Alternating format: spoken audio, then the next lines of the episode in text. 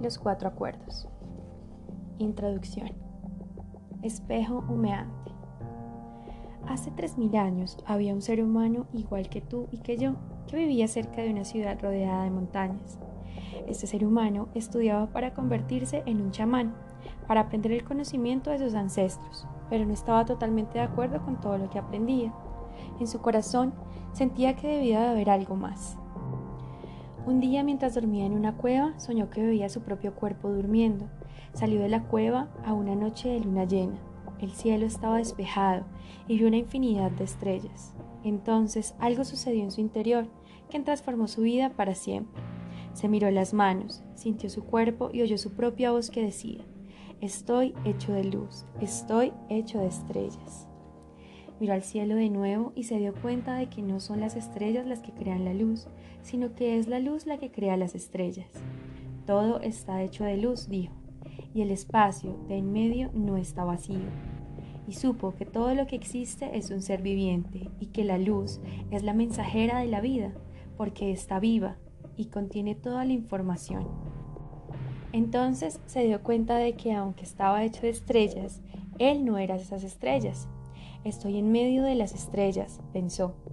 Así que llamó a las estrellas el tonal y a la luz que había entre las estrellas el nahual, y supo que lo que creaba la armonía y el espacio entre ambos es la vida o intento. Sin vida, el tonal y el nahual no existirían. La vida es la fuerza de lo absoluto, lo supremo, la creadora de todas las cosas. Esto es lo que descubrió. Todo lo que existe es una manifestación del ser viviente al que llamamos Dios. Todas las cosas son Dios. Y llegó a la conclusión de que la percepción humana es solo luz que percibe luz.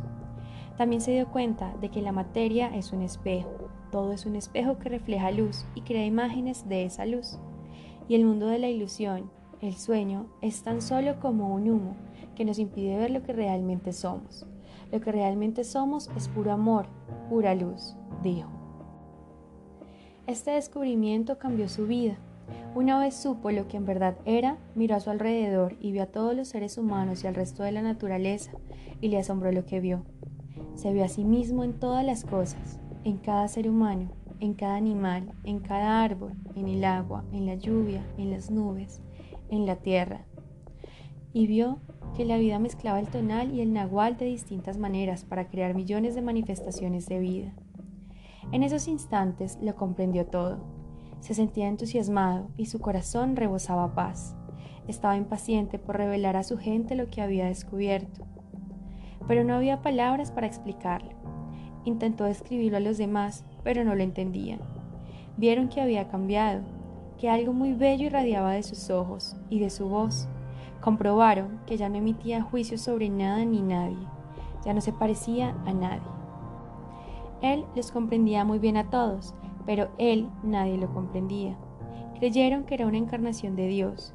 Al oírlo, él sonrió y dijo, Es cierto, soy Dios, pero vosotros también lo sois. Todos somos iguales, somos imágenes de luz, somos Dios, pero la gente seguía sin entenderlo. Había descubierto que era un espejo para los demás, un espejo en el que podía verse a sí mismo, cada uno es un espejo, dijo.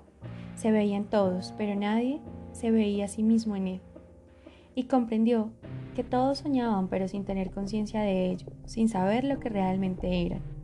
No podían verse ellos mismos en él, porque había un muro de niebla o humo entre los espejos, y ese muro de niebla estaba construido por la interpretación de las imágenes de luz, el sueño de los seres humanos.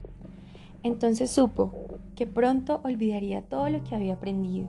Quería acordarse de todas las visiones que había tenido, así que decidió llamarse a sí mismo espejo humeante, para recordar siempre que la materia es un espejo y que el humo que hay en medio es lo que nos impide saber qué somos.